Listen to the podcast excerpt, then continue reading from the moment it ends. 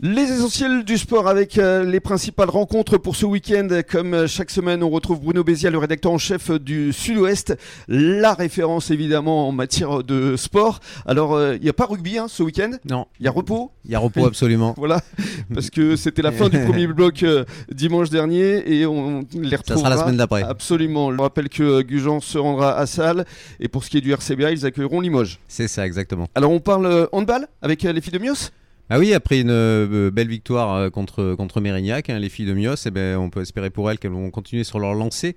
Et elles se déplacent euh, à la Roche-sur-Yon. Ce sera pas facile, hein, c'est pas une équipe facile, mais bon, voilà.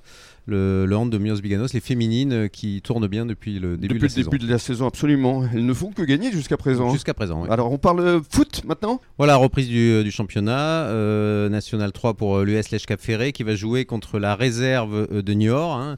Euh, voilà, et ça se passera euh, ben, ce dimanche. D'accord, et pour ce qui est de CBA Euh, Le FCBA, euh, c'est contre l'équipe 2 hein, du Stade Bordelais. D'accord Euh, et c'est également dimanche, euh, voilà, retour du championnat euh, après une belle victoire en Coupe de France. Et pour en savoir plus, rendez-vous évidemment dans les colonnes de Dans les colonnes de Sud-Ouest. Sud-Ouest, euh, voilà, le samedi. Absolument, merci beaucoup Bruno Merci. Et passez un bon début de soirée à l'écoute de la radio des Essentiels du Bassin